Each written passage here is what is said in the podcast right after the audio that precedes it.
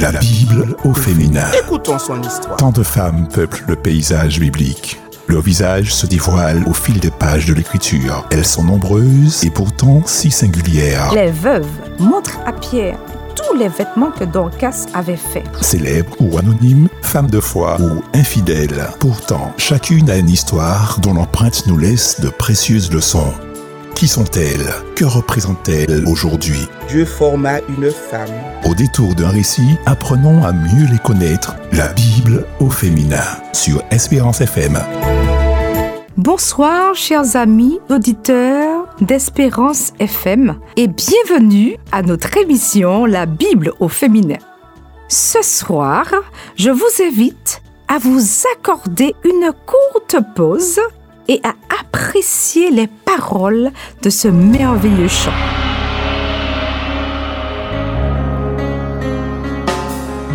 Tous les anges sa sainteté, l'univers crie sa majesté. Chantons gloire et puissance,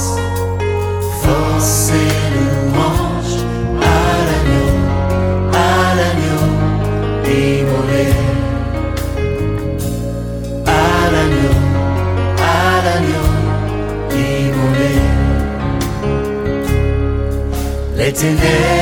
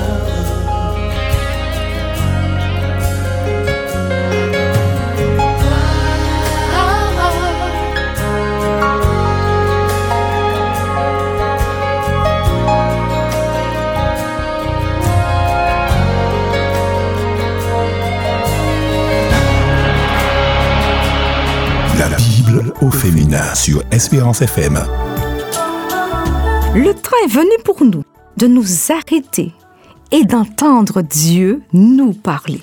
Notre réflexion de ce soir Oser marquer sa désapprobation. Je répète le titre. hein. Oser marquer sa désapprobation. L'histoire que je vais vous relater ce soir se trouve dans le livre de Matthieu au chapitre 27.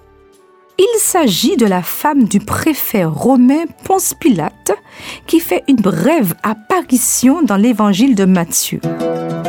Elle partage avec son mari un songe qu'elle a eu et l'exhorte à ne pas se mêler de l'affaire du juste, donc Jésus. On ne sait rien de la femme de Pilate. Pouvait-il même préfet avoir sa femme auprès de lui? Historiquement, ce n'est pas certain. Mais Matthieu marque sa présence. Comme les mages au début du même évangile, la femme de Pilate reçoit un songe. De ce songe, on ne sait rien précisément, sinon qu'il lui parle de Jésus. Elle s'aventure alors à prévenir son mari de ne pas se mêler de l'affaire du juste. Et celui-ci réagit étrangement. Hum. Il se contente de se laver les mains. Pilate est le préfet envoyé par Rome pour administrer la province de Judée. Habituellement, il réside à Césarée, qui est le siège de l'administration romaine et le lieu où sont stationnées les forces militaires. Pendant la période des fêtes, il monte à Jérusalem pour prévenir tout débordement et intervenir en cas de troubles religieux. La femme de Pilate a tenté d'exercer une influence bénéfique sur son mari dans ses responsabilités. Nous ne savons pas si cette femme désirait favoriser Jésus parce qu'elle le considérait comme innocent ou si elle avait vraiment conscience des conséquences encourues par son mari en livrant Jésus aux Juifs. J'aimerais relever avec vous un petit détail dans ce récit. Pilate, pour la troisième fois, demande à la foule quel mal a-t-il fait Le chiffre 3 est un chiffre symbolique. Peut-être qu'à la troisième question, Pilate aurait pu, lui, prendre une décision radicale puisqu'il représente l'autorité. Il insiste en disant qu'il n'a rien trouvé en Jésus qui mérite la mort. Et finalement, il se laisse influencer par la foule. Comme vous pouvez le constater, la Bible ne précise pas le nom de la femme de Pilate dans Matthieu chapitre 27. Comme je vous l'ai dit précédemment, nous lisons que la femme de Pilate lui fait parvenir un message. Cette femme a eu un songe et fait sa part. Elle avertit son mari qu'il allait tuer un innocent. La femme de Pilate n'a pas eu honte de dire qui était Jésus. Elle a eu le courage de dire la vérité. Vous savez, c'est à partir du geste de bravoure qu'on dit que vous êtes courageux. C'est la femme d'un procureur. Son mari n'est pas n'importe qui. S'il est vrai que cette femme a été courageuse, il ne fut pas ainsi de son mari, qui, à cause de la foule, donc par peur, a opté pour crucifier un innocent. Aujourd'hui, Dieu nous invite à ne plus nous cacher, à oser parler, oser prendre position, à dénoncer le péché quel qu'il soit, à proclamer son évangile de paix. Dieu nous invite à brandir la parole de vérité, à dire à notre voisin, notre collègue, un membre de notre famille que Jésus revient. La femme de Pilate nous dit au verset 19 de Matthieu 27 qu'elle a souffert toute la nuit dans un songe à cause de Jésus. Le Saint-Esprit nous interpelle sur notre condition, notre vie d'adultère, notre vie de mensonge, nos jalousies. Avec Dieu, on ne doit plus fermer la bouche. On doit oser dire aux autres que leurs actes ne sont pas conformes à la volonté de Dieu. On doit annoncer l'Évangile. Donc Pilate, représentant de l'empereur, pouvait à chaque fête libérer un prisonnier. Il va se retrouver face à un dilemme. Libérer le Fils de Dieu, donc Jésus, ou libérer un criminel, Barabbas. Mais le peuple, par jalousie, demande la libération de ce criminel. Cet homme, par peur, va libérer un criminel. malgré l'avertissement de sa femme, qui lui rappelle que notre Jésus est juste, qu'il n'a jamais volé, il est honnête, il est saint, il n'a jamais menti. C'est un homme droit, divin, qui, face à la foule, est resté intègre, fidèle à Dieu. Il faut avoir le courage de dire à son mari, fais attention, ne fais pas de déclarations pour plaire aux autres. Vu la foule, Ponce Pilate a lavé les mains et il dit, je ne vois aucun mal en cet homme. Face à la méchanceté, face à la haine, on perd la raison, car la foule s'écrie que son sang retombe sur nous et sur nos enfants. Je ne sais pas si vous réalisez la portée de ces propos. Que son sang retombe sur nous et sur nos enfants. Il y a des gens qui sont prêts à jurer alors qu'ils savent qu'ils mentent. Certains oublient qu'ils peuvent mentir aux hommes, mais personne ne peut mentir à Dieu. Un jour viendra où nous serons face à nous-mêmes, face à notre vie, où nous ne pourrons plus mentir. Et vous savez, il n'est jamais trop tard pour changer de direction, pour confesser nos péchés et pour nous détourner du mal. Et je crois qu'aujourd'hui, Dieu nous invite à lui faire confiance. Dieu nous a déjà interpellés sur notre situation, mais nous nous obstinons dans notre direction, et ce fut le cas de Pilate. Pour préserver sa fonction, son statut, a préféré livrer un innocent. Et cela me fait penser aussi à une expérience qui se trouve dans la Bible. Il s'agit d'Hérodias, qui a incité sa fille à demander la tête de Jean-Baptiste parce que celui-ci avait dénoncé son péché. Jean-Baptiste, en effet, est un prophète qui demande la conversion des pécheurs. En Galilée, il dénonce le roi local, Hérode Antipas, qui a épousé sa belle-sœur Hérodia. Dans certaines versions diront Hérodias. Jean dit à Hérode qu'il ne lui est pas permis d'avoir la femme de son frère. Hérodias était irrité contre Jean-Baptiste et voulait le faire mourir. Le jour propice arriva, lorsque Hérode, à l'anniversaire de sa naissance, donna un festin assez grand aux chefs militaires et aux principaux de la Galilée. C'est donc au cours de ce banquet que le drame va se jouer. Hérodiade fait danser sa fille, Salomé, devant le roi. Celui-ci est charmé. Nous pouvons retrouver ce récit dans Marc 6, 14 à 28. Alors le roi dit à la jeune fille, Demande-moi ce que tu voudras, et je te le donnerai. Elle sortit et dit à sa mère, Que vais-je demander?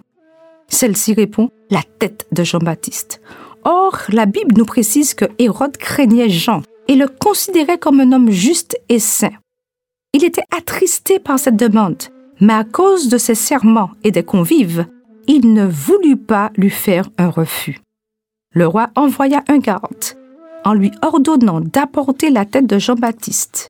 Le garde s'en alla et le décapita dans la prison, puis il apporta la tête sur un plat et la donna à la jeune fille, et la jeune fille la donna à sa mère. Cette histoire peut nous effrayer, car nous pourrons nous dire que notre fidélité à Dieu peut nous mener à la mort. Cependant, la Bible, dans Marc 8 au verset 36, nous dit Que sert-il un homme de gagner le monde s'il perd son âme? Jean-Baptiste était celui qui est venu annoncer et aplanir le sentier du juste. Nous avons aussi l'expérience d'un homme nommé Joseph, qui, ayant appris que Marie était enceinte, a voulu secrètement rompre avec elle. Mais il fut averti en songe de ne pas le faire, et Joseph a obéi à Dieu. J'aimerais vous dire ce soir, craignez Dieu et donnez-lui gloire. Il vaut mieux obéir à Dieu plutôt qu'aux hommes. Nous lisons aussi un texte qui se trouve dans Acte 5 au verset 29. Nous avons l'exemple de Pierre et Jean, qui sans vaciller répondent aussitôt qu'ils refusent d'obéir à l'ordre du Sanhédrin. Ils font appel à une cour supérieure en disant Jugez s'il est juste devant Dieu de vous obéir plutôt qu'à Dieu. Quelle cour est la plus élevée? En faisant appel au jugement divin, les apôtres contribuent à ce que le Sanhédrin soit en proie à un dilemme. Il ne veut certainement pas que Pierre et Jean continuent à parler, mais il ne peut tout de même pas leur dire d'obéir à des hommes plutôt qu'à Dieu. Les membres du Sanhédrin sont acculés au pied du mur. Ils n'ont plus le choix. Ayant fait de nouvelles menaces aux apôtres, ils les relâchent, ne sachant comment les punir. Ce n'est pas tant au nom de la justice qui libère les apôtres que pour des raisons politiques d'ordre pratique. En effet, le Sanhédrin craint la réaction du peuple parce que tous glorifient Dieu de ce qui est arrivé. Que s'est-il passé? Nous trouvons cette histoire dans Actes chapitre 3. Un homme boiteux de naissance est placé tous les jours à la porte du temple et demande l'aumône à tous ceux qui entrent dans le temple. Cet homme a été l'objet d'une guérison miraculeuse. Il est âgé de plus de 40 ans. Et pendant toutes ces années, il a eu ce défaut de naissance et tous le connaissent parce qu'il s'assoit chaque jour à la porte du temple. La guérison est indéniable et puissante. Au sein de la persécution, Pierre et Jean ont continué d'obéir à Dieu. Comme pour eux, aucun pot de vin, aucune menace ne devait nous amener à être infidèles à notre Seigneur. Plus loin, dans sa première lettre, sous l'inspiration du Saint-Esprit, Pierre décrira sa propre expérience. Et qui vous maltraitera si vous êtes zélé pour le bien? D'ailleurs, même si vous souffriez pour la justice, vous seriez heureux. N'ayez d'eux aucune crainte, ne soyez pas troublés, mais sanctifiez dans vos cœurs Christ le Seigneur, étant toujours prêt à vous défendre avec douceur et respect devant quiconque vous demande raison de l'espérance qui est en vous. Certains sont donc motivés par la peur de la foule, la peur de l'autorité supérieure, la peur du candidaton, la peur de perdre un poste à responsabilité, la peur de changer de vie. Aujourd'hui, j'aimerais vous dire et j'aimerais vous encourager, craignez Dieu et donnez-lui gloire. Placez votre confiance en lui et vous serez heureux. Ce soir, j'aimerais prier pour une personne qui se trouve face à un dilemme, une difficulté extrême J'aimerais dire à cette personne qu'elle n'est pas seule. Notre Dieu ne l'a pas abandonnée. Qu'elle puisse oser aujourd'hui changer de direction. Donc je vous invite à marquer une pause pour la prière. Père éternel, Dieu créateur, nous voulons ce soir exalter ton Saint-Nom. Tu mérites notre adoration car tu es un Dieu fidèle et juste. Ce soir, je prie pour une personne, une femme qui vit une situation difficile. Je prie pour une femme, un enfant, un homme qui crie à toi.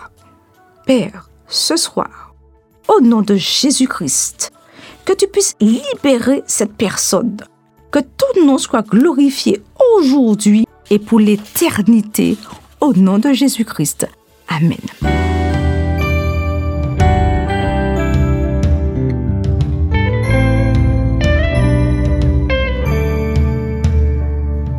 La mort n'a plus d'emprise sur nous. La croix nous a franchis. C'est avec assurance que l'on peut s'approcher du trône nous sommes accueillis. Le passé est passé, voici. Toutes choses sont devenues nouvelles. Il n'y a plus de condamnation, plus de condamnation pour ceux qui sont en Jésus. La mort n'a plus